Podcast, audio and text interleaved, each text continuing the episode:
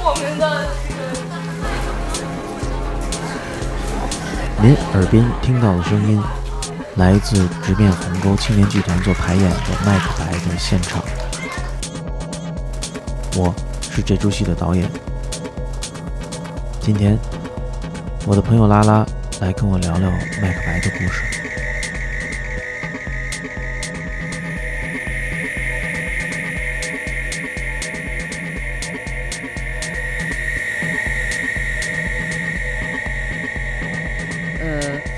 大概是四年前，就是应该是二零一六年，我就是在那个朋友的介绍下，第一次看了那个抓马少年剧场的那个捏造。呃，当时我们是一堆幼儿园家长，就是要打发周末嘛，然后就是呃一听着说啊哪儿有演出，然后因为少年剧场嘛，我们就本能的以为是那种呃蹦蹦跳跳的儿童戏剧，然后一听说有这个演出，然后一帮家长呢就就买票，大概是七八七八个孩子，呃七八个家呃家庭，然后就一起去了，呃高高兴兴的去过周末，但是。呃，就是那个捏造一开始就把我们有点干懵了，你知道吗？就是他因为因为儿童戏剧，你知道都是那种，呃花花绿绿的这种这种场景啊布景啊，然后结果这个是 感觉是比较灰暗、比较比较呃那种就是冷色调的那种舞台，然后就有点不知道什么状况，呃，而且呢一开始呢他。居然是一场死亡的戏剧，我记得特别清楚，那个给我的震撼挺大的，就是一个呃穿着一身白白衣服白布的那个小孩儿，然后在挖坑，然后他在埋葬一个呃埋葬一个那个尸体，是什么戴达洛斯还是什么什么，呃就是。然后，而且那个时候，就呃，就是看着看着，我才知道这是一个关于古希腊的一个三段式的一个一个戏剧，而且每一场，嗯，都都有这个，都是跟死亡，还有什么这种这个，呃，控制啊、出逃啊，然后跟这种主题有关的。呃，其实当时我没有特别看明白，因为特别惭愧，我没有读过这个 希腊神话。其实我就背景知识很少，嗯啊，然后但是这个之后，然后我又我又恶补了一下，呃，但是呃很奇怪的是，我当时感觉特别意外的是，我呃我儿子那个都兰，我想那个时候是四岁半多，快快到五岁，哎，应该不是二零一六年，可能更更早一点。嗯嗯嗯，呃对，呃反正快到五岁的时候，因为就是我以为他会嗯坐不住，然后跑出去啊，然后什么什么的要去买东西啊，要去玩啊什么的，结果他整场都在，一直在盯着，我就很奇怪，我说他到底。我说我都看不懂，他看看懂了什么呀？他到底在看什么呀？然后结果呃结束了之后，那有一个就是也是很意外，说有一个现场的互动，就台上的小朋友、小演员，然后还有那个是呃圆圆老师吧。然后他跟台下观众有一个互动，然后那个时候东兰就举起手，我那个聚光灯一下子就打到我我们这个身上，当时我就还很尴尬，我很紧张，我不知道他要说什么，结果他说全都是，呃，打仗啊打仗都是死亡啊死，就是我才发现他看懂了，就是至少他知道这个。戏在讲什么？当然，他那个年龄还不一定理解他背后要要阐述的更深的这个意义。然后，所以这个是我第一次认识抓马，就是从这个少年剧场开始的。当然之后，我就我就沦为这个抓马粉了嘛，把孩子也送到这里面上学，然后而且一直就这三四年就就没有间断过。呃，然后呢，那我几乎是呃抓马少年剧场的每一场戏。可能我我我觉得我应该是一场都没落，嗯，就是从这个捏捏捏造开始，然后什么隐形的我呀，然后后面的那个土地三部曲啊，这些就是每每一场都看，呃，就隐形的我和考试对我的冲击和震撼是最大的，嗯，那就是那我我对这个少年剧场已经有了一个，呃，怎么说就是嗯比较固定的印象，比较比较呃算是比较相对比较那个深入的这个了解。然后那这个呃突然说哦，有一天 怎么有突然有青年剧场了？因为我以前还写文章，我还开玩笑，我说那个呃张妈有没有老年剧场？然后说没准儿随着都兰长大，然后慢慢可能就是一点一点办，他可能会有一天有老年剧场，但是没有想到这个青年剧场就突然就开始了，就就这么快的到了我们眼前，呃，所以那那青年剧场的首演，我们肯定是就是第一时间就要就要来看的，呃，就是那我我我看完了呢，其实心里还是有挺多问题的，就是呃，咱们就一点一点，我我我就把我的心里的疑问一点一点来问，然后。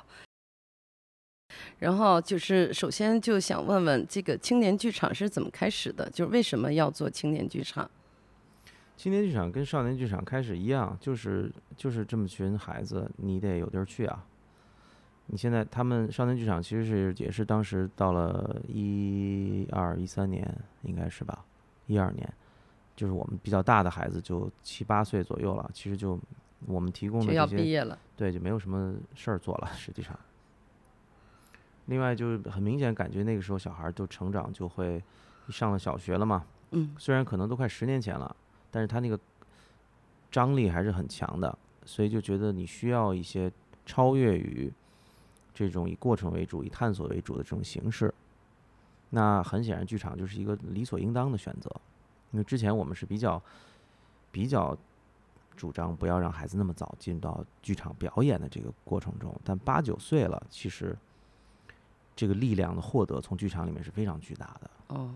所以两部分原因，一部分就是觉得那个时候如果再继续在这个课堂里这么去做下去，可能需要做很多很极端的事情。我当时就明显的感觉很多孩子行为啊、意识啊，开始往比较往爆了，对比较极端，嗯，就能感觉到其实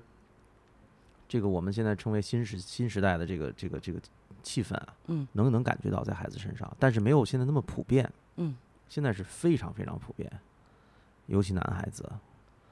呃，就是躁动不安、焦虑，嗯然后想想办法想冲出去，老想冲出去，冲出去。你无论在哪儿都想离开，呃，好不容易来了，然后赶紧要离开。当时就是可能有个别的孩子，我现在都能印象比较清楚的几个。另一个原因就是我们还是想继续，另外也是有部分家长觉得我还不过瘾，要想要想走，嗯呃，不想走，所以就有这么一个契机，就觉得因为那会儿圆圆来了，所以就让圆圆就源于有部分这个做剧操作剧场的经验，在原来在国际学校，当时就让他来主要来做这么一个，但是其实也没有一个成团的概念。嗯青年剧团是因为其实一模一样，等于就过了大概六七年，等这些孩子上初中了，那就是确实进入到青年了嘛，十三岁到二十四岁。那这个年龄呢，为什么会有一个成团的概念？就相当于我们在逐步的希望减少这种课程的概念。呃，就是因为他们对于社会交往，呃，自我和社会的这个关系，他需要无限的接近于这个成人社会。就这个他们自我的组织方式不能是以课程和教育，虽然教育嗯仍然是一个很重要的过程或者嗯目的吧，嗯但在他们自己的意识中，他需要有一个我从属于某个群体，这个也是我们今天教育里边比较少的吧。就当然你从属于某个班，但这个班级对你来说的这种这种归属感，跟你从属于某个群落、某某种社群，你为这个社群贡献了一些大家共同相信的价值，然后但是不同人贡献的方式不一样，每个人擅长东西不一样，这种东西太少了。但这是一个人步入到一个成人世界中的一个特别重要的东西。因为以前小孩都是以班级和教育为组织，我是这个班儿的，你是那个班儿的，你是我这个班儿的朋友，你是我那个班儿的朋友。嗯但我们希望其实就是像全世界所有的青年剧团一样，其实最早都是年轻人自己组织在一起。就是他们有这个需求，有这个需要，对，其实更小的孩子也有这个需要，但更小的孩子没有这个能力啊，对吧？他没有这个能力去去说我们自己来组织一场这嗯个、一自己咱们出去自己一堆小幼儿园小朋友出去吃顿饭去，他没这个能力。对，而且在我们的文化尤其，嗯在我们的文化有就是成人的退场太慢了，啊，很多都大学毕业、研究生毕业、博士毕业了，恨不得嗯还没退场呢。当然，这个一方面是文化，退场是什么意思？就还孩子还没有完全从这个家庭中独立出去，成为成哦成成为成人的一个特别重要的标志。嗯，就你要从家庭中独立出，去他们自己来对，出上一些事情。就你要离开父母，就是父母是你生活中非常短暂的一部分，就是嗯十、十几年照顾你，主要的目的是照顾你的身心健康，嗯对，让你呃健康的活着，心理健康、身体健康的活着，这是父母。然后剩下的事儿，是你自己的生命体验，你自己对于这个世界，你你你想做什么，你的野心、你的愿望、你的渴望，这是你的事儿，跟父母没有关系。但很多人就是结婚什么都是生孩子都是父母定的，对吧？在我们的文化中，一方面受到这个，我觉得东亚文化的影响，家庭这个观念很重；另一方面，其实就是跟经济也有关系。年轻人活不下去，他只能靠父母嘛。对。啊，所以就是呃，你说成立青年剧团一个很大的意义是给他们一个他们可以有趋向于对，嗯趋向于因为完全做到那种，其实嗯也不太现实。嗯嗯，嗯孩子都太忙了，嗯所以他需要无限的接近吧嗯，一个自我管理，嗯有这个团体概念的，有嗯剧团概念的。所以我们不仅仅只是为了排戏，或者我不仅只是为了了解我应该扮演什么，我还要从从属于某种团体。嗯那这个就是呃，因为我没有参与你们这个青年剧团的这个呃整整个的这个排练的过程，嗯就是那你的感觉，你作为导演，你跟他们每周这样朝夕相处，就是你会感觉他们在这个剧团，呃，跟原来少年剧场。嗯，他的状态，或者说他的这个参与度，或者说这个连接度，会跟少年剧场是有区别吗？不太一样吗？就他们有这个社群的概念吗？我觉得越到后面越强烈吧。嗯，呃，一方面是年龄不同，嗯，所以一个已经步入青春期的孩子和一个八九岁、九十岁嗯还处在那个童年期的孩，最大的差别就是他自我和其他人的关系的这个距离，嗯，就是他和其他人能走多远。我走多远，我就需要回头看一下妈妈在哪儿了。这个这个是个隐喻啊，当然两三岁的孩子对他来说是物理上的一个、一个事儿但但其实对于八九岁的孩子是一个心理上的事情。嗯嗯。所以我觉得，然后特别是疫情之后，因为嗯。我们当时不是要去英国嘛，其实我嗯。期待这种团体性的到来是比较早的，嗯，就等于我们一起只要坐了飞机，只要这个能在物理空间上和这离个开了父母，对离开父母、离开这个国度、嗯。离开这个语言，大家很很显很成群是非常容易的，并且我其实设计了一套，里面有一些其实跟排戏本身没什么关系，就是我专门要为团员之间的相互关系，团员与团员之间，我们该怎么在一起相处，我们以一种什么形式相处，我们出了国，因为那边有英国的孩子嘛，我们要成为我们要代表什么？其实这个东西，因为因为疫情就没有做成嘛。所以疫情之后，我觉得趋向于一旦那个演出的紧张度开始了，那个那个感觉是非常非常明显的，嗯非常明显的那种严肃性。就比如说孩子自己哪场没演好，自己就会回到，就有不是没有每个人啊，就会有孩子自己，很快的卸完幕就回到化妆间，然后就叉着腰在那儿想，这不行，今天太差了，我们不够严肃，我们演后谈不够严肃，啊，你们都在那儿嘻嘻哈哈的，这个不行。这种意识是少年剧场肯定没有的，呃少年剧场的孩子还是比较。比较呃享受于被观被观看、被关注啊，因为这个也是他们缺少的嘛。而你明显感觉到这些大孩子对于自我是有一个非常强烈的要求的，哦，从表演、从演剧、从观剧、从这个剧场行为上来说，他有些要求。哦，这是蛮有意思的嗯，嗯嗯，然后呃，就是那我呃还很还很好奇，就是为什么青年剧场是选择这个麦克白呢？因为它是一个呃所谓这个。这个经典的一个一个剧目，嗯因为之前的嗯、像你们什么什么嗯，就是这些呃什么动呀，然后考试呀，隐形的我呀，呃，然后包括什么做妈妈什么的，因为嗯，很大程度上是就是它是市面上没有的戏剧，它基本上是呃抓马原创，就是嗯说，当然这个原创可能是你们那个呃老师要有一个剧本的嗯一个、一个框架的设计，嗯但是留出很多供孩子们去讨论，然后去填补的这种空白，相当于是老师和孩子们一起集体创作的，就独属于抓马的一个独一无二的这么一个就是这样的作品。然后，但是麦克白呢，它是一个。全世界都知道的一个现成的作品，嗯所以你们选择用这个来做青年剧场的一个开篇，我还是挺意外的。那它跟少年剧场之前的这种风格会不会有有有有不一样，有偏差？就是初衷是什么？怎么想的？呃，麦克白其实这个想法来来就是来挺早的，呃，我们大概是一八年靠后半年吧开始讨论要不要有这个青年剧团这么一个项目，然后他们正式开始是一九年，呃，但是一八年的时候，其实我我觉得我们都受就是对于这个世界的一个影响，就是这个世界野心家越来越多了。你能明显的感觉到，特别是西方的政治，你能看到的那种很像上个世纪，就是很像历史中人物的那种野心家，一个一个的层出不穷。然后，它和我们常规上认为的，比如说我们的系统，比如说我们的管理者，它是一套它是一套系统。我们的管理者，我个人认为还是我们的系统，你是还是挺限制这个野心家的产生的。嗯。但你你会看到，如果你从二零一六年以后，你就看这个整个全球的政治，这儿一个那儿一个，哎，对，巴西又来了一个，哎，印度又来了一个，嗯 就他不是说是一个政党或者一个团体，他就是个人，然后非常强烈的个人魅力，每一个都有。嗯，你大概能能找出这么十几个来。对。然后，所以当时就感觉这个哇，这个历史终于又又又翻开了，又又回到了一个原来的那个那个状况。然后每个人，所以其实当时我一个我一个 Chris 是主要定这个这个到底这个方向是什么，谈论了好多这方面的东西。那那很显然，麦克白是一个，就莎士比亚创造了一个非常非常丰富的一个野心家。但是，一有这个想法，就会面临一个很大的问题，因为麦克白这个剧本，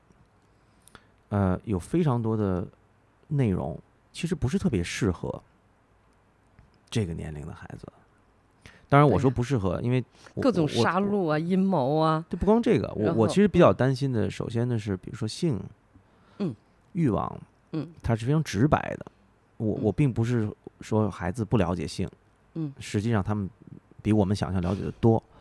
但如此直白，在你没有经验的前提下，如此直白，它它其实还是对人是有很大冲击力的。我当时其实比较担心这个。另一嗯方面，它的长度虽然它是麦克白呃莎士比亚比较短的最短的一出悲剧，但它仍然是很长。你看我们我们这个戏演了两个小时，也没演完，感觉。对，然后所以所以当时考虑更多是技术层面的东西，嗯从那个与社会的那个连接角度，我认为这再适合不过了。嗯当他们进入到青年，找到一种和这个世界的观看的方式，你当然可以很多，比如说特别是在国际学校的孩子啊，他会有一些社会课啊，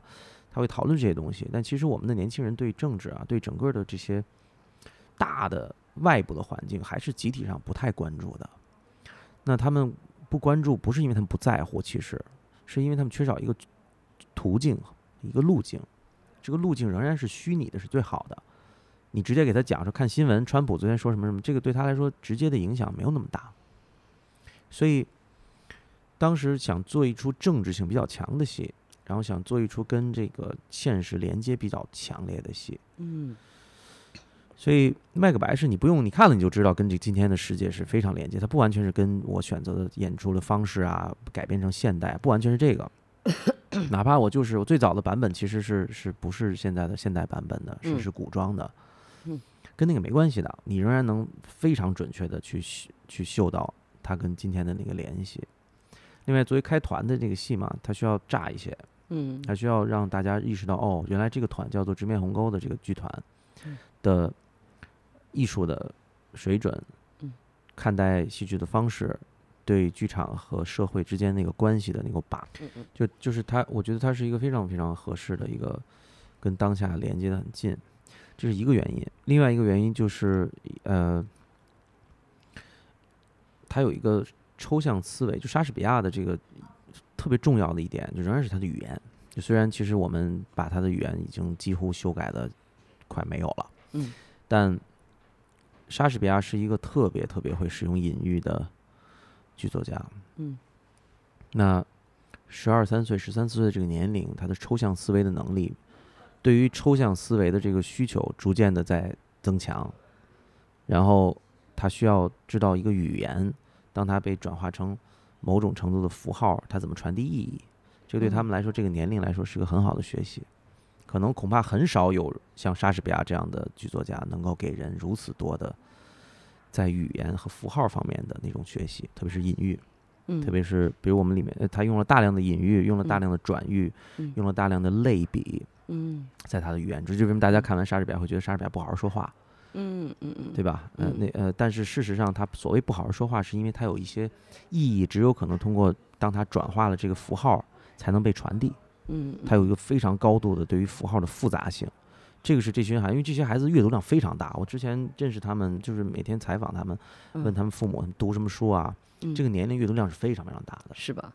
哦但这个东西它只有被转化为行动，它才有意义。就你嗯你看到这个语言，说说很复杂的一段独白，嗯它只有被放置在一个语境里面，你才嗯能够理解它。哦，而这个你理解它是几个层面，一个是你处在这个境遇中的这种这种层面，嗯比如说当你的好朋友嗯班科是麦克白的一个非常好的好朋友，嗯嗯嗯突然被女巫说了两句话，就被解构了两个人的关系。嗯所以当我们探索这儿的时候，其中一个小孩儿，那默默就说：“他说他们俩的关系就像女巫，他们俩关系就像冰激凌，女巫舔了一口，那冰激凌就化了。你看这样的话哇，它是一个，它是它是在主动的使用隐喻，哦，他在主动使用抽象的语言，嗯。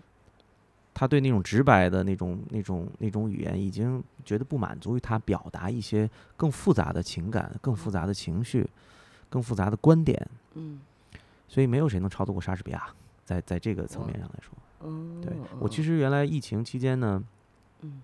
因为中间隔了大概六六个月，嗯我就想怎么办怎么办怎么办。我一开始就，所以我开始录做播客，其实最早就是因为给他们录录了八期那个麦克白，我就就等于录讲这个麦克白。后来我就想，如果再来一波疫情，如果万一演不了，我就我就给他们把这个整个变成写作课，就是麦克白与写作。因为其中我们去年探索的时候，有好多好多的这个小孩儿，比如说，呃，故事里面很有意思，就是这个国王有两个孩子，一个孩子后来成王了，另一个孩子跑了，但是从来就没有人再提他了。莎士比亚也没提这个道纳本跑哪儿去了？嗯他说他要去爱尔兰，但谁也不知道他怎么着。然后我们去年探索的时候，就会有孩子们就是说对，他就说，哦哎，我想知道道纳本去哪儿。我说你就可以写出来啊，你就可以完全以一个第一人称。哦包括我们排的时候也会去探索，会探索很多很多故事剧本里没有的东西。呃，比如说马尔康和道纳本两个人跑了以后，到底经历了什么，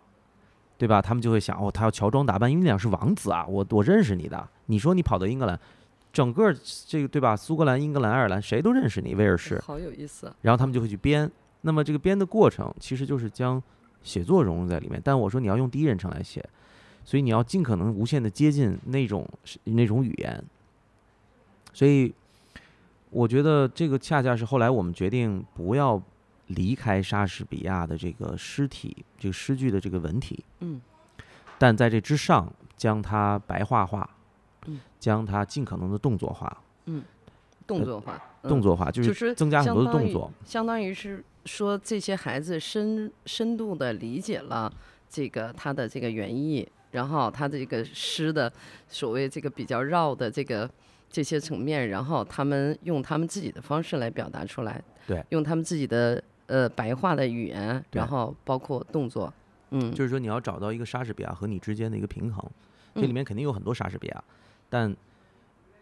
但你不能完全把它变成白话文儿，不能变成，因为很多我参照了很多版本啊，呃，嗯。有一些比如说电影的版本，完全把它变成就是就是就是方言嗯普通话嗯，呃，BBC 有一版那个莎士比亚很有意思，三个女巫就是卡车司机，然后就完全就不完全不说这个话了。嗯对我来说，原来其实有一个这方面的一个冲动，想变成这个，因为嗯让孩子无限的接近嘛。嗯，但我发现其实没必要，他们是嗯可以读懂的，嗯但是他们肯定读不懂那个那个那么复杂的，所以他一定要变。我我举个例子啊，这嗯里面有一个很很很重要的一段儿很著名的一段儿台词，就是明天明天在一个明天，当麦克白知道自己的妻子死了以后，那是非常非常有名的一段独白，很多大演员都演过。嗯，这段独白每一场演出是不一样的，不是哦我故意要不一样的，哦就是是孩子孩子他自己演到那儿，他要理解，他用他的理但是他呢，解可能他不想以背台词的方式去理解他，嗯嗯嗯对人人生就是个行走的影子。嗯，那然后乐乐演的时候就会变成啊，人生就是个故事，哦，对吧？然后这你铺什么铺上油彩，然后你就下去，就是其实它的意义没有改变，但是这是侯景晨这个小孩儿在这个年龄，在此刻对于莎士比亚这大段 tomorrow tomorrow tomorrow 的理解。哦，所以我我突然发现，哦，这样的角度要比你把它彻底的改变，因为那个太容易了。我我把它嗯变成一出这个很先锋的，这这个就把它解构出来太容易了。但你你钻到莎士比亚的机理里面去，你真的理解这为什么他要用这样的，包括我参照了很多很多的注释，呃，比如说为什么，我举个例子，为什么他要写这个麦克白夫人跟跟麦克白说你要你要在玫瑰花后面藏一藏一条毒蛇，这个跟当时莎士比亚他跟詹姆士一世的关系，这个玫瑰花后面有个毒蛇这个标志，在在当时的英国是一个特别，因为他跟当时的这个颠覆是詹姆士一世有关，他从苏格兰被调到英格兰当王，很多人不服的，所以很多很多的阴谋谋反，所以戏剧刚开始是是是以一个谋反开始，一个谋反结束的，嗯嗯嗯然后，所以他用这个台词背后有一个非常明确的意义的。所以当你在学他的时候，你又在学习历史，又在学习符号、毒蛇和玫瑰花儿，你又在学习政治。嗯，什么是什么是玫瑰花背后藏了一藏了一藏了一条毒蛇？你又在学习戏剧，因为这是麦克白夫人对麦克白说的话。你又在学习文法。隐喻，因为你干嘛不好好说话？你就说你装你装的那什么点儿，你装的像点儿，对吧？嗯但你为什么要用这样的方式说话？然后你还在学习人在行动中怎么样做这些事儿。你不是在那儿背台词，你不是在那儿背。很多孩子能背得很好，很多很很有名的演员，你去看吧，演莎剧都是在那儿背全。是背，嗯但你要把它化为行动，然后又要找到你自己的语言跟莎士比亚的语言之间的东西。所以有些孩子就享受这个过程，他的自由度就会高。这是我给予他的。有些孩子可能没有享受那个过程，他就更就更愿意待在那个语言上。对，嗯嗯嗯，所以这个是呃呃，就是我我我看我作为观众，然后看这个剧的一个嗯、呃还是挺大的感受和触动吧，就是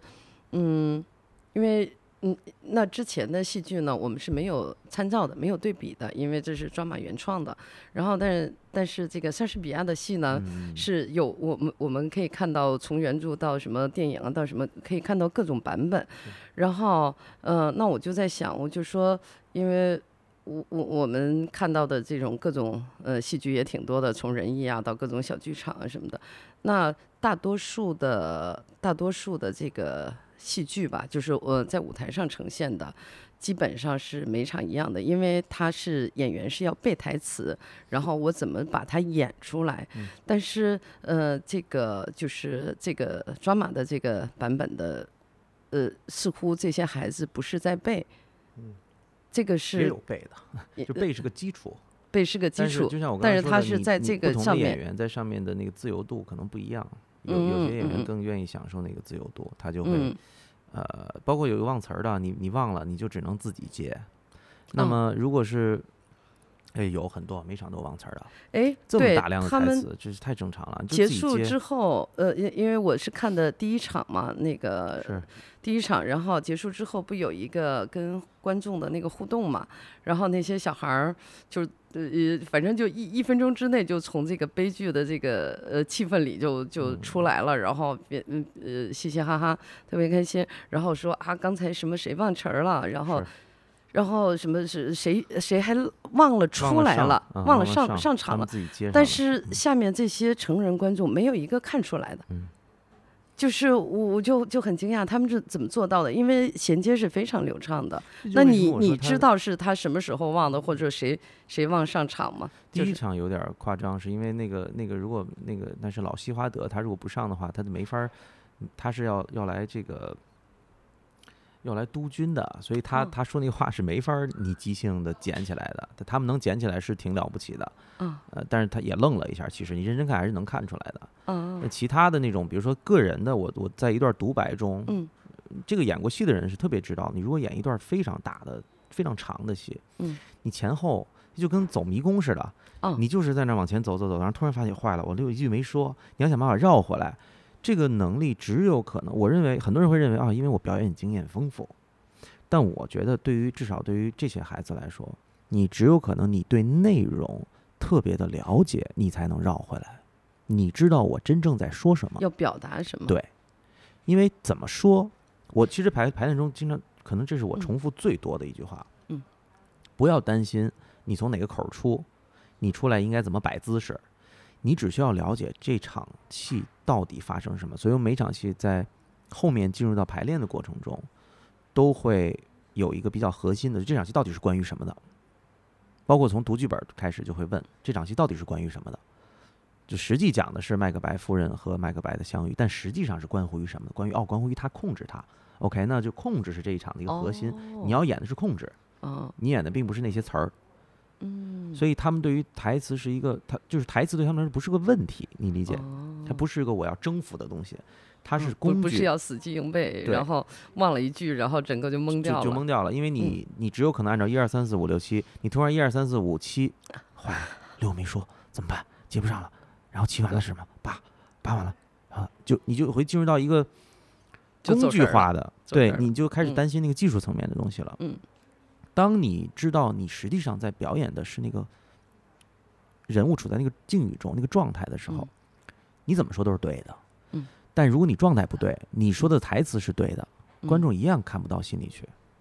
所以这是我在排练中经常重复的，这其实也不是什么特别高深的道理了。嗯，但是很多孩子就会应他就会他就会真的使使用它，因为他会发现哦，等我真忘的时候，我只能这样。嗯嗯嗯，这是一个原因。另外一个，我认为这很大程度上跟去年我们花了半年的时间，在以过程戏剧的方式在探索有关。嗯所以我们不是上来就排戏，即便是有剧本，嗯，我也不是上来就你演这个，你演这个，你演这个，其实是今年九月份才定的角色。啊，九月份才对那我们去年整个全部是所有人都演所有的戏，啊，所以大家对于每一场戏都是很熟悉的。过程戏剧的方式就相当于你要体验，所以全是活在当下似的，你要体验他的对。手要讲什么，他他其实也嗯也知道，也也演过。对，嗯，就它的内容对他来说不是陌生的。嗯嗯，过程戏剧是呃什么概念呢？解释一下比如。说，比如说，呃，我怎么探索这个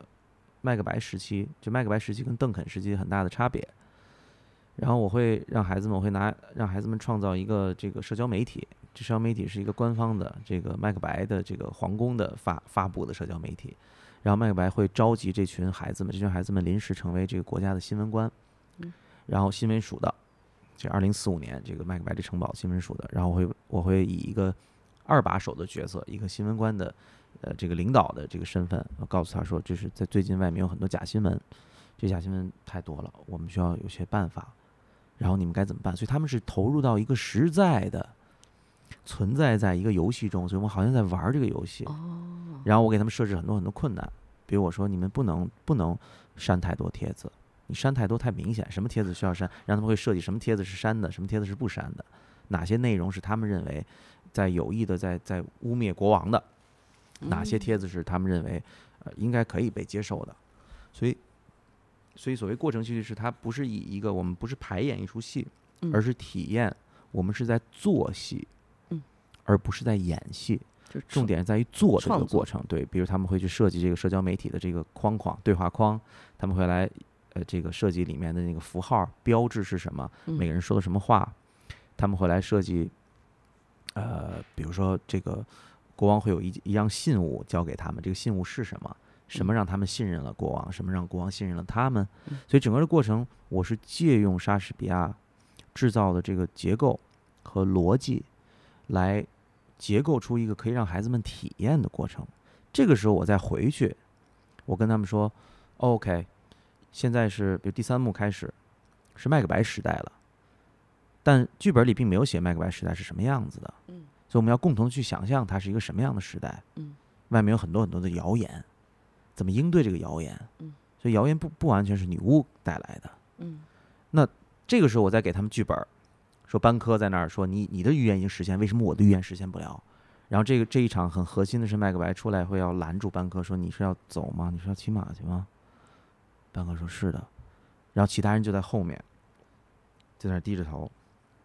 那这个时候他们在拿到剧本的时候，由于他们已经体验了生活在麦克白的世界中是什么样子的，嗯，他当然对他来说那不是一个表演那那个小部分不是一个太大的问题。嗯，所以我几乎每一场戏背后都会结构一个跟这种过程喜剧类型的一种能让他们体验的。其实我一直说，嗯成人也应该这么拍戏。嗯，如果你是应对这么复杂的文本，对，呃，仅仅只是一场一场这么排下去，或者还有一种更普遍的方法，就是导演一个人来设计，他怎么理解麦克白，别人你就给我执行就对你行了。你我我摆你。然后他的很多工作都是幕后，都是案头工作，比如跟舞美在那儿开好好几个月的会，怎么商量一个特别漂亮的这个装置啊。嗯我我更在乎的可能是麦克白怎么进入到这些演员的内在中，嗯，而而嗯不是他呈现出来是什么样子。嗯嗯嗯嗯，嗯，那那个嗯，就是嗯，这些这些孩子，就是你在这个排演的过程中，因为呃，我自己有一个很强的一个感受是，这些孩子呃，差不多至少有一半儿吧，我看的都是熟面孔，但是我已经不认识他们了，因为我发现。在前两，可能就在两年前，我还看过他们在少年剧场的是，呃那个演出，因为就就就很稚嫩，就是小孩儿，突然一堆就是都都都，这个子好像全都穿起来了，嗯个个亭亭玉立。最主要是虽然还是那张脸，但是整个的表情气质，然后呃全都不一样了，明显就每个人的这个从从这个身体姿态上，嗯。他都那种自我意识都特别强。嗯然后，那你在排演的过程中，就是，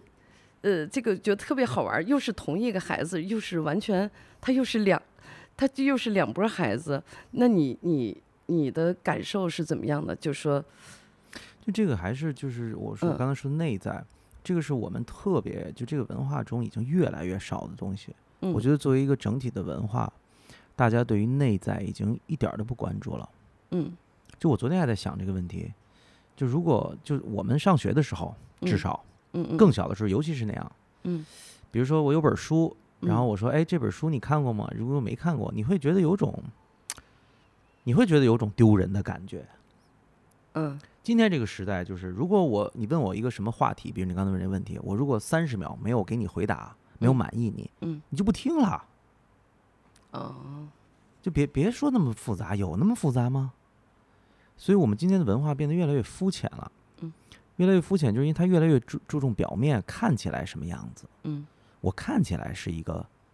呃，这个婚姻很幸福的，呃，小孩儿上那国际学校的，呃，我周末去抓马表演的，看起来是我们家住顺义的，但实际上他内在是内在的经验、内在的体验、内在的感受，很多人就是首先看不见嗯，另外也很难觉察到，嗯，还有就是不能表达或不会表达了已经，所以十二三岁的孩子的差别在于。他已经完全能洞悉成人世界的虚伪和肤浅，哦。完全能洞悉。嗯。哪个是装的，哪个是真的，哪个真的里面掺了假，谁和谁是什么关系，为什么会是这样，完全能洞悉。但他们的身体和意识还停留在一个相对人类比较早、相对比较纯洁的那种对于自我身生理的感受有比较敏感的、能把握能力的这个阶段，所以我当时就觉得他们特别就就是这个年龄是非常美的年龄，嗯。就是没有熟透，嗯。但是呢又不稚嫩。嗯。就你你你你这可能是例例这个例子可能举的有点危险，就就是你咬它一口，它是甜的，嗯。但但他自己没有在那晃悠晃悠晃悠晃悠的，就就感觉随便吧，你们摘下来把我卖到哪儿这都都 OK。他自己仍然对自我有个，这就是你刚才说的那种强烈的自我意识，嗯就他就意识到我跟别人不一样，我没有必要，我嗯可以不去发朋友圈儿，我可以不去修图，我可以就是这个样子。嗯但他们处在这个边界中，所以有一部分的人就会更愿意投入到成人，我愿意修图，我愿意去呈现自己，而有些人就会更愿意待在。我们的有有孩子就是晚上回去，最后一场演完了，哗哭哭完了回去，夜里十点多还在那儿记录自己这这几天在剧场的感受。哦他记录感受就是在应对自己的内在。哦，原来这是失落。嗯哦，原来这是内疚。嗯，哦，原来我和我的朋友再也见不到面了。这种嗯感觉是什么？这是一嗯种失去的感觉。我该怎么用语言描述它？它完全是过去人们要写日记的呀，要要要来嗯嗯要来嗯描述这种感觉。你要把嗯把笔放到纸上，你得我我怎么描述这种感觉呢？对吧？我是这么写还是那么写？然后你划划改改的。现在就是演出大获成功，或者哎呀，我的朋友要离开，嘣儿一发，结束。朋友圈发完，我已经这事儿已经我已经应对过了，嗯我不要再应对他了。剩下的事儿就是怎么评论他了，多少个赞。所以我觉得他们正处在这个关键的这个节点，你还能这个内在能保存的越长越久，对于人的一生都是有帮助的。你你你遇到任何问题以后，你遇到任何危机，无论是个人的还是家庭的还是什么，你都是突然浮现出一个内在，你需要跟那个内在去去做去做做工作。嗯但但现在的文化不支持这个东西，嗯嗯所以它才会显得那么的，就对你来说可能差别很大。因为更小的孩子，他完全就是那待在那个里面的，他其实对于外面是一种很懵懂的状态。然后，你我演戏，你看哦，好吧，也不太在乎。对 前台后台对他来说差别没有那么大。嗯你，看这些孩子对于前后台的那种，包括我在剧场是非常严格的后台的纪律。我说你们绝绝对对不能出去换上换上妆以后不能再去出去见观众，不能陌生人进到后台，包括后台我要抽签儿，每场演出前都会抽签儿，我给他们个卡片，然后会一起开始，一起结束，然后会会有仪式感。那这些东西可能对于更小的孩子，他只是体验在里面，他只是游戏。对他觉得哎这挺好玩的，突然大家都不说话了，嘿嘿嘿。但对于十青春期的孩子，他会觉得，哦，这个这玩意儿还蛮严肃的哦，嗯这东西不一样，嗯，嗯，真是很有意思。因为我的孩子还没长到那个时候，所以就是这个青年剧团所有的，呃，就是台前幕后的这些东西，对我来说其实都很好奇。嗯尤其你说的，他们就是对自己的这种嗯自我意识啊，包括情绪情感的这种嗯、呃很深度的一个体验，对我来说还是是挺新奇的。因为我现在已经很难回想起我十二三岁是什么样子了。他其实离，因为你嗯你会，比如说你人刚有孩子，你会觉得哦，两三岁的小孩儿或者一两岁的小孩儿，你会很，你会连接自己的童年，毫无毫无疑问，你肯定会。嗯但是那些童年的很多感受，你会很容易就出来，无论是欢乐还是委屈还是什么，就它嗯很快就会被调动起来。十二三岁，他有的时候是一种好像是一个空记忆空白。嗯，就是他是一个比较可能他因为人处在这个年龄本身就比较混沌一些，就青黄不接的时候。他本身就是青春期嘛，他身体也在发生变化青春。期，比如说十五六岁，哦，我我能记得很清楚，就是说，比如说我早恋了，然后我跟嗯什么这个同学之间，然后有有各种什么恩怨情仇啦，然后这些，呃，更小的时候什么捉蜻蜓啦，然后捉青蛙啦，什么什么去抓蛇啦，就就就是这种场景也比较清楚。但十二三岁，还真是一个另外可有点糊里糊涂的就不知道怎么过来的他们还有一方一方面，可能就是我我我们那个年代，你你其实挺少有高光时刻的，大家都差不多。哦，其实这个就对他们是一个能铭记一辈子的高光时刻。说十二岁哦对你来说意味着什么？我站在舞台上，我演了麦克白，我演了女巫，我演了谁？我在那儿流泪，因为因为我我我再也没有这帮朋友在能在一起做麦克白这这样的嗯这样的东西了。所以它它有一种将人类的经验全部给你汇聚在一起，嗯。那个对人的感受是非为什么他们这一礼拜都缓不过来啊？小嗯。孩儿就是说就是那个有的孩子哎就会说你你少年剧场结束了，不会小孩儿不会，我相信也会有，就可这就是跟自我意识有关的，他嗯一定会有的，他不是说没有，嗯。但是那种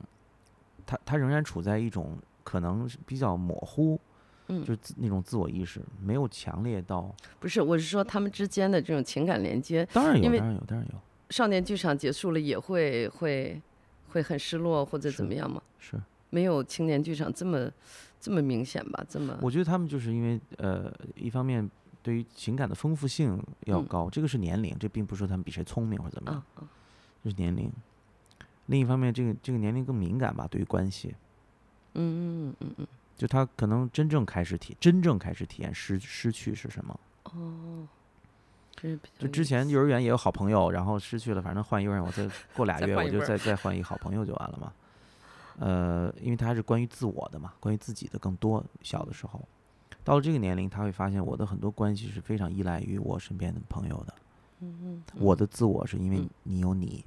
我才有我的自我，它是一个有意识的行为，嗯所以你跟别人不一样，你不是朋友 A，朋友 B，嗯你就是你。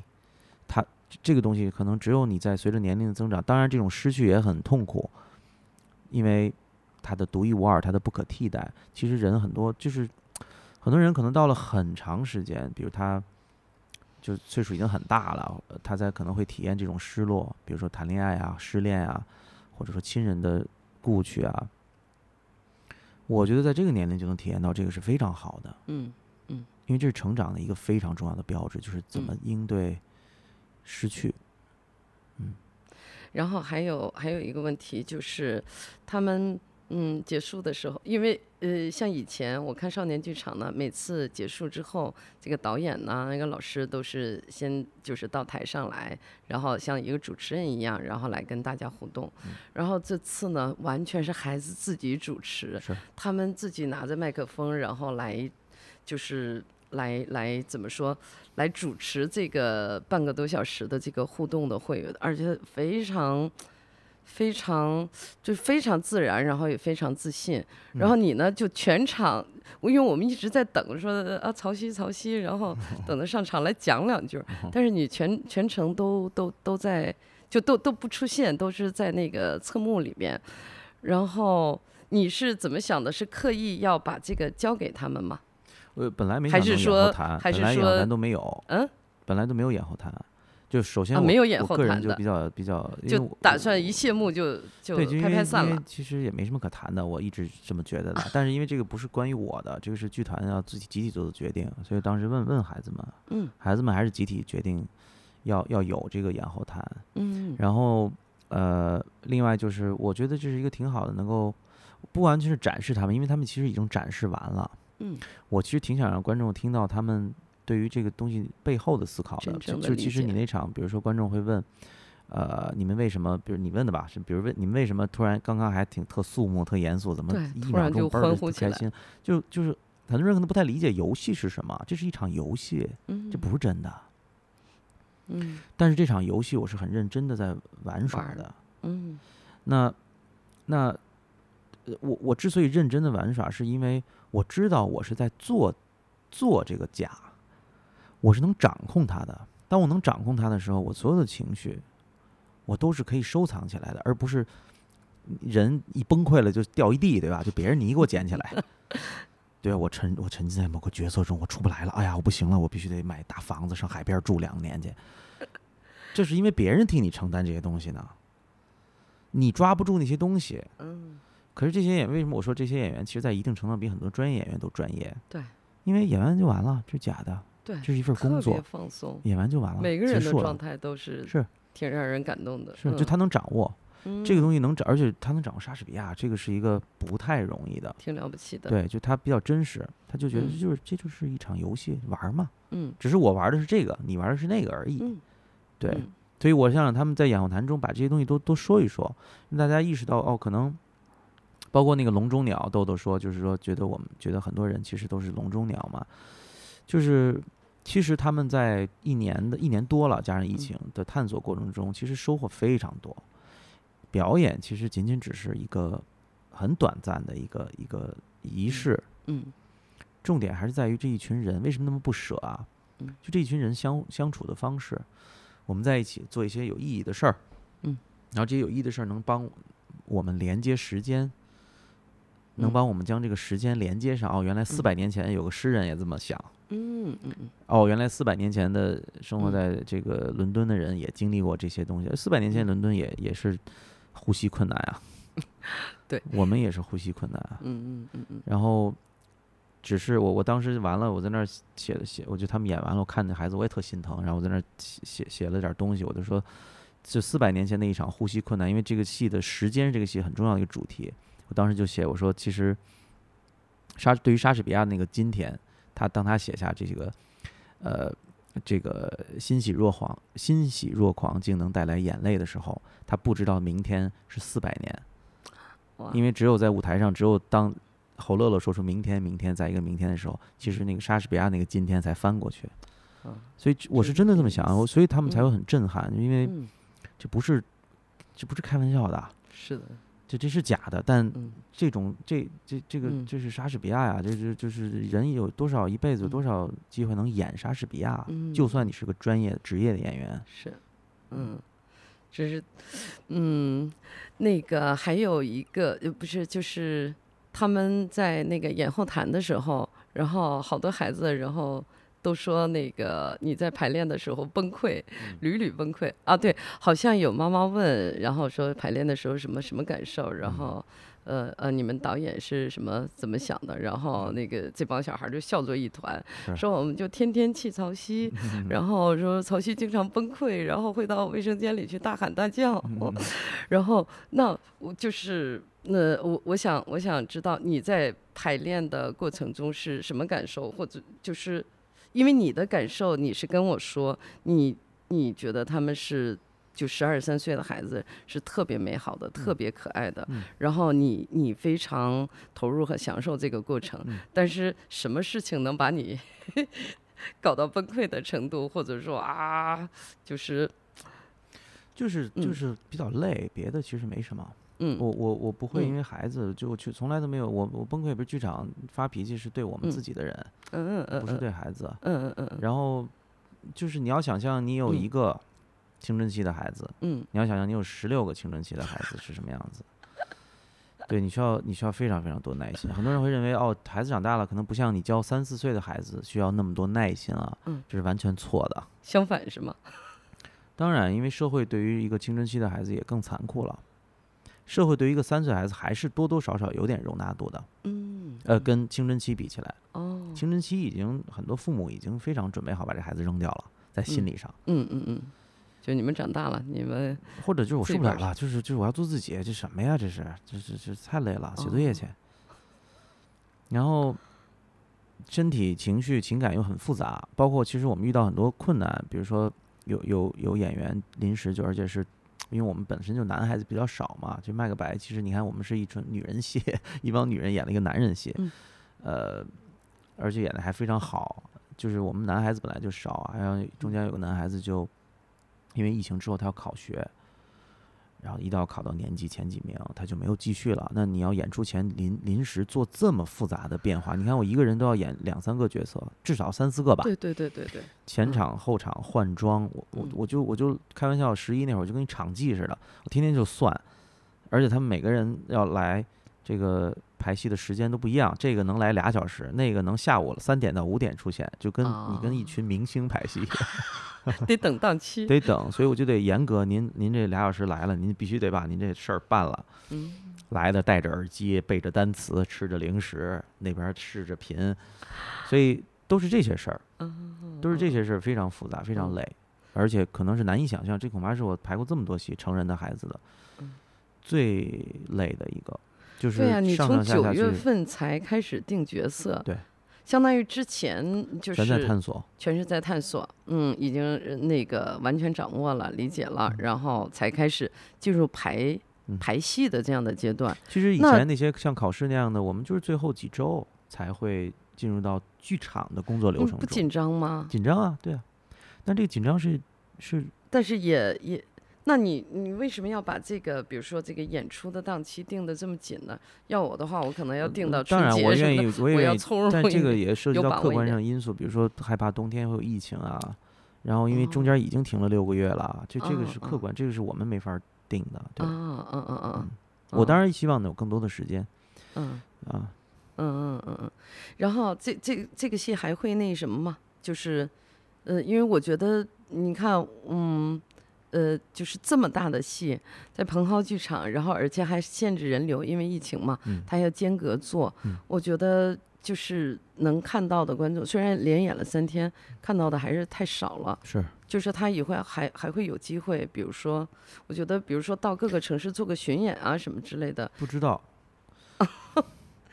对我们有呃，明年会有年初应该会有一个纪录片，是整个这一年办的项目的纪录片儿，然后会有会有一个视频再放到网上去现场的感受肯定是不一样的。但是再组织这么一场，不知道。那现在就像我说的，这些都是可能你跟好莱坞明星拍戏的感觉差不多吧？就是你要等这个孩子，你要等这位演员哪天哪天有空。哦。而且很多我们演麦克白夫人的那个演员，当天第二天演出早上还去考了 SSAT。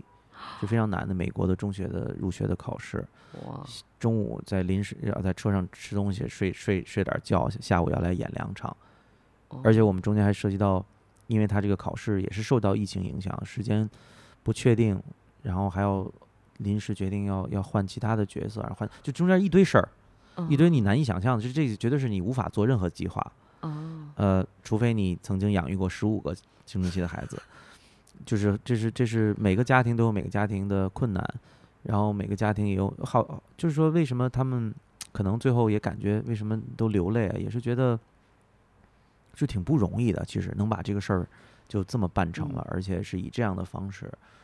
所以我觉得这六场的观众很幸运，因为很可能他们就是宇宙中唯一的这六次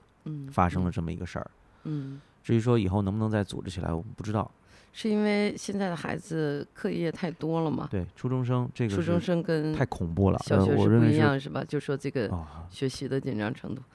因为感觉离我还很远，还有好几年。差很多，这个是这个就有点像是我的感觉，就是像你站在那个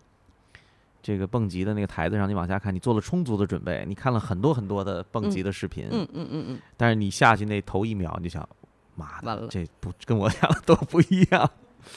就是完全是无法自主的，哦，对，所以我觉得我崩溃是很多是因为这种不自主，就完全无法，嗯嗯，孩子能凑齐，嗯，我们到了十一之后，嗯，开始连排了，我们只连排了两次在中心，就一团糟，一团糟。我们第一次连排得三个半小时吧，这还没演完呢，因为人就不齐，我们到连排人才彻底的齐过。同时出现在这儿，而且中间还有，比如演到第四幕，他们都是分头排的，是吗？对。而且还有涉及到，比如说我要让这个人临时的排一下这个人的戏，因为他要去干嘛去。然后我我我，然后我们再，所以所以为什么说我觉得前期做的那半年的工作很重要？因为他们确确实实拥有这个素材，你临时这么变才行。否则的话，对于十二三岁，他自己也慌啊，他也很紧张啊。嗯嗯嗯。呃，就是呃，还有一个问题，就是，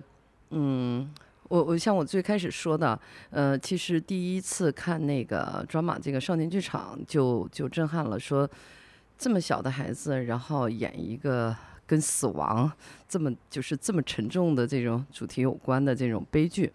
然后后来那看，比如说我说印象比较深的这个《隐形的我》。呃，当时我们是呃也是一帮朋友去看的嘛，几个妈妈去看的，在那个三番学校，然后他们都全都看哭了，嗯，就是然后还有像考试啊什么的这种也是，呃，我觉得就是好像都是抓马的这个戏剧，都是好像没有没有欢欢乐乐的那种喜剧，什么搞笑的啦，然后什么轻松的啦，或者说什么。呃，那个特别符合这个主旋律中心思想的所谓这种正能量啊，然后那种，呃，就是所谓我们常呃那个惯常意义上理解的那种儿童喜剧吧。然后那个那这个青年这个青年剧场应该叫青年剧团是吗？啊，然后他也是他的这个开篇的剧也是。那个《麦克白》也是一个那个悲剧，也是一个，而且是一个重型的大悲剧。嗯，那你们怎么想的？说孩子来表现的是，就是，呃，就是孩子来演出的这些戏剧，然后居然是悲剧。你有没有考虑到说，呃，这些小孩儿能不能接受？然后这些家长怎么看待？怎么怎么接受？然后这个，这个其实就是只有孩子最有发言权嘛。嗯。就其实我我怎么说也也没关系了，就是所以你第一场那个我我忘了哪场了，也也有观众问这个，然后演麦克白那个那个演员就说，他就说我在演这个麦克白的在舞台上的时候，嗯，我的那些什么纠结也好啊，痛苦也好啊，然后我杀人也好啊，和我本人在表演的那个当刻我自己的想法，我自己的想法是很爽的，因为我能做我生活中做不了的事儿。哦，所以我还是说它是能掌控的，嗯，掌控本身更重要一些。嗯，那些掌控不了的快乐，真正快乐吗？嗯，当我我的所有的快乐都建立在社交媒体，有多少人给我点赞的时候，那是真正的快乐吗？嗯那当我在表演一出悲剧，人物那么痛苦，嗯，呃，悲剧里面的人那么的纠结的时候，如果我能掌控，在真实生活中的我反而是快乐的，嗯因为我能掌控这种情绪，所以并不是说不要这些不好的情绪。我觉得我们的文化有一种就是要抹杀这种不好的情绪，对，嗯那是因为你掌控掌控不了。所以，当你能掌控它的时候，当你真正在生活中遇到困境的时候，那个情绪是一样的，无论它的刺激你的点在哪儿。所以我能越来越多的掌控它。嗯这就是为什么我们的时代特别需要悲剧。嗯，不光光是孩子，孩子反而可能比我们更能掌控悲剧。嗯当我们的成人文化说，嗯，我不希望有这么多这样的情绪的时候，我们得问问哪儿出问题了。因为哭和笑是人类最基本的，嗯，非常基本的。可是现在就是每个人都是哈哈大笑，嗯真正快乐吗？嗯那是你在笑吗？那是真正的欢喜吗？嗯所以我认为，我认为只有你掌控它，无论这个情绪是什么。那悲剧的一个意义就在于，当我在这个虚拟的世界中看到了人做了一些一系列的决定，把自己一步一步的毁灭的时候，我才意识到，在真实生活中我该怎么样做。我在真实生活中做不到的，我在悲剧中去探索。嗯所以这个是我认为是反而是正能量，嗯正能量是掌控，嗯就我能把握，嗯不是崩溃，不是让这个情绪蔓延到自我和身边的人身上去。哦但其实很多我们成人是这样的，你看看自己，就是有多少我们能掌控的，嗯对吧？嗯所以，所以，但这个东西说起来会很复杂，嗯因为很多人认为那可是他给我的不好的感受啊，因为我看了这个，对吧？这么这么阴暗的这这种，他会他就是他现在人对于自我的那种情绪的那种，有哪些是自我真实的感受，哪些人是哪些感受是一种被赋予的、被给予的或者被代劳的，我们是分不清的，所以我们也没法判断。嗯，对，就即便我这么说，就像我说的，可能只有孩子你去挨个问，嗯嗯嗯嗯嗯，然后呃，还有一个就是商业上的问题，就是你们嗯做了这么大的，就是用一年时间，然后做了这么大的努力，就嗯就是做了这么多付出，然后做出这么优秀的这种戏剧，呃。你们你没有想到，比如说我们去商演一下，或者怎么怎么样嘛？就是仅舞仅台，满足于嗯。就是这种小范围的因为我们是一个，它其实仍然这这一年的过程中，更嗯多的时候不是在准备演出，嗯它就是它是个学习，它是个成嗯长，嗯所以它背后有这个教育的这个目的。嗯演出只是我选择，呃，让这个项目结束的一种方式。嗯所以演出和这个团队的这个作为一个演出团体的这个这方面的意义，其实不是我唯一的。嗯，就呃是演出它它不是你们的目的，它嗯只是一个你探索学习的个形式一个，一个自然而然的一个结果。对，它就是我选择用这种形式，我也可以拍成一个电影，嗯我也可以做一个展览。嗯对吧？就是嗯我我认为他们从这从中真正学到的很多东西是通过做戏，而不是通过演戏来学到的。嗯演戏来学到的可能是另外一个层面，就形式的东西更多一些。嗯从我刚刚描述的那种内在的体验来说，它是通过做戏来完成的。嗯所以排演一出戏，其实要比就是班上呃这个上演一出戏要更有意思一些。对成人来说，其实也是这样的。你能嗯在生活中有多少机会，你可以不断的反复重复我这个动作该怎么做？我是这样做好还是那样做好？嗯我这样做给我的感受是嗯是这样的，我那样做给我的感受是另一种。嗯那在这过程中，我体验了一种我作为一个人，我体验的是一种人的感受。嗯但演戏是另外一码事儿了。嗯嗯那你要说从商业上来说，对这些孩子们嗯演的东西有什么商业价值吗？我我觉得没有什么商业价值，这是对他嗯们，这这是远远超越商业的东西。嗯嗯嗯嗯嗯嗯，好，我的问题大概就这些，你还有没有什么补充的？就是说，呃。就是你你在你在整个这一年的青年剧场的带领中，然后，呃，就是我们不知道的，然后想介绍给大家的这样的东西。我觉得就是希望，其实那个，我觉得就是无论你做什么，就这个跟跟儿童或者跟孩子嗯，无论是两三岁的还是十五六岁的，我们最大的孩子十六了，明年就上高三了都，高三，嗯，嗯那那就是说，我觉得形式是可以多变的。我认为我们很多我接触到的，在我至少我这个领域里面很嗯多的实践者，太形式主义了，对内容的了解嗯、把握嗯、研究、探讨太少。嗯。我所谓的内容，一方面是比如说这是个剧目，这个剧目有一个有个关乎于这个剧目的内容，其次才是我怎么说台词，我怎么走这个调度，我怎么我这个舞台的布景是什么，我我外围的这些东西，它是形式。嗯，形式只有在和内容吻合的状况下，它才能发挥作用。包括你说我怎么给家长呈现一个东西，我怎么给观众呈现东西，很多是形式角度的东西。嗯那种内在的体验，我通过扮演，无论是麦克白还是麦克白夫人还是女巫，给我个人制造的一种生命体验，这个东西是很重要很重要的。否则的话，对于他们来说，这个舞台太小了。未来这些孩子要要要去到真正的人生的舞台中，嗯那个才是大舞台。嗯你就算你去一个两千人的剧场演出，演完了也就演完了。嗯